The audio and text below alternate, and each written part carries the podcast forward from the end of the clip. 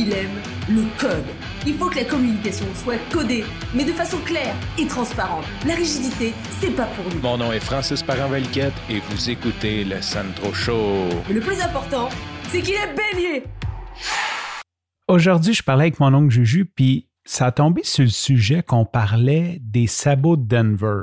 Un sabot de Denver, là, si tu n'as jamais vu ça ou que tu écoutes d'une époque que ça n'existe plus, j'espère que ça n'existerait plus un jour, c'est comme une espèce de grosse pince que tu mets après la roue de l'auto et qui immobilise le véhicule.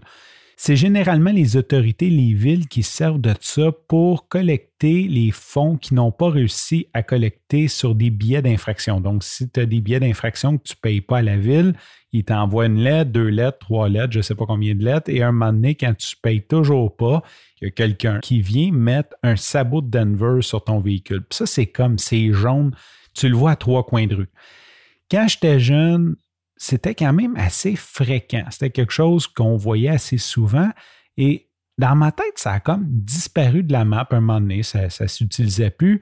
Et quand on y pense, avec toute la technologie qu'on a, c'est normal que ça ait disparu. Tu sais, aujourd'hui, euh, sont capables d'à peu près tout savoir avec les systèmes d'ordinateur des policiers et tout. Là, tu sais, en tout cas, ça me semble un petit peu archaïque.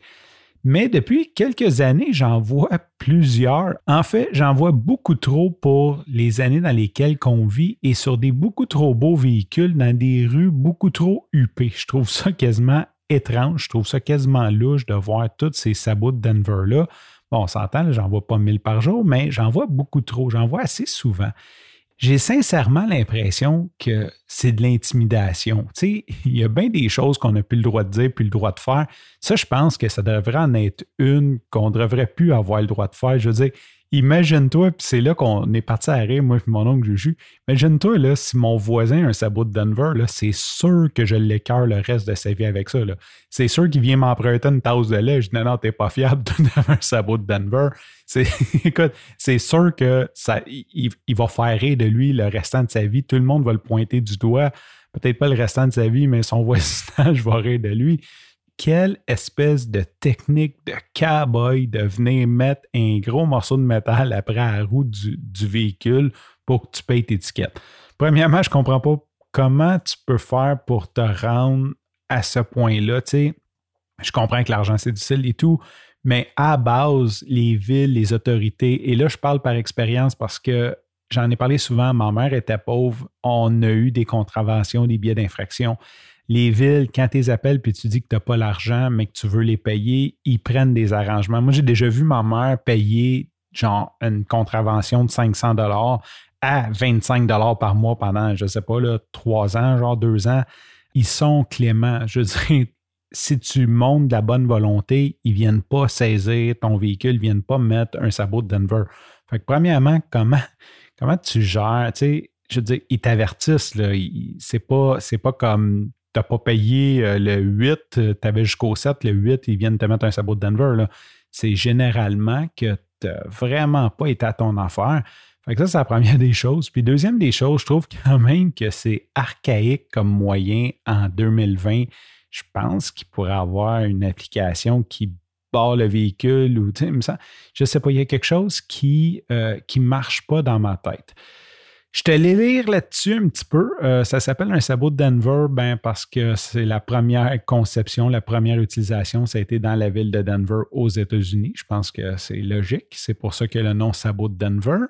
L'autre chose que je t'allais lire, c'est la ville de Montréal. Premièrement, c'est la compagnie de remorquage Météor qui a le contrat exclusif. À chaque fois qu'il lance le contrat, il n'y a personne d'autre que Météor qui bide dessus. Moi, je pense qu'il y a quand même sujet à soulever des doutes. Euh, bon, ils ne savent pas pourquoi il n'y a pas d'autres compagnies que Meteor qui soumissionnent. Donc, c'est toujours eux qui ont l'exclusivité d'aller mettre des sabots de Denver. Quand ils mettent un sabot de Denver, tu vas l'avoir minimum 48 heures sur ton véhicule. Je sais que ça peut être beaucoup plus long que ça. Euh, si tu ne payes pas d'un coup tu as mis le sabot de Denver et que ça a resté 48 heures sa voie publique, ce qui va arriver, c'est qu'ils vont le remorquer et l'amener à la fourrière. D'ailleurs, c'est une des théories pourquoi que serait les seuls à avoir le contrat. c'est que selon les règlements de la ville, ta fourrière doit être accessible en transport en commun. C'est logique, si tu te fais remarquer ton véhicule euh, par la ville, ça serait bien que tu puisses aller le chercher sans avoir besoin d'un véhicule. C'est une explication comme une autre. Et le point le plus intéressant, si après 30 jours de fourrière, tu n'as pas payé ton, tes, contraventions, ton véhicule est vendu à l'encan. Wow, ça c'est vraiment Lucky Luke. Ça c'est vraiment. Euh, je comprends que les villes se votent des lois et tout, là, mais je m'interroge sur la validité de se faire justice soi-même comme ça. Je trouve ça un peu. Bon, c'est sûr qu'à base, quand tu t'es rendu là, c'est que tu es de mauvaise foi, mais en même temps, prendre le véhicule de quelqu'un puis le revendre à l'encan, euh, quasiment du vol, d'extirpation, je ne sais pas. Euh, je trouve ça un petit peu archaïque, un petit peu cowboy en guillemets comme façon de faire. En conclusion, si tu habites Montréal et que tu as des contraventions de pas payer, ben paye-les parce que la shérif Plante n'attend que ça pour mettre un sabot de Denver sur ta monture. Sur ce, je te remercie pour ton écoute. Je te dis à demain et bye bye.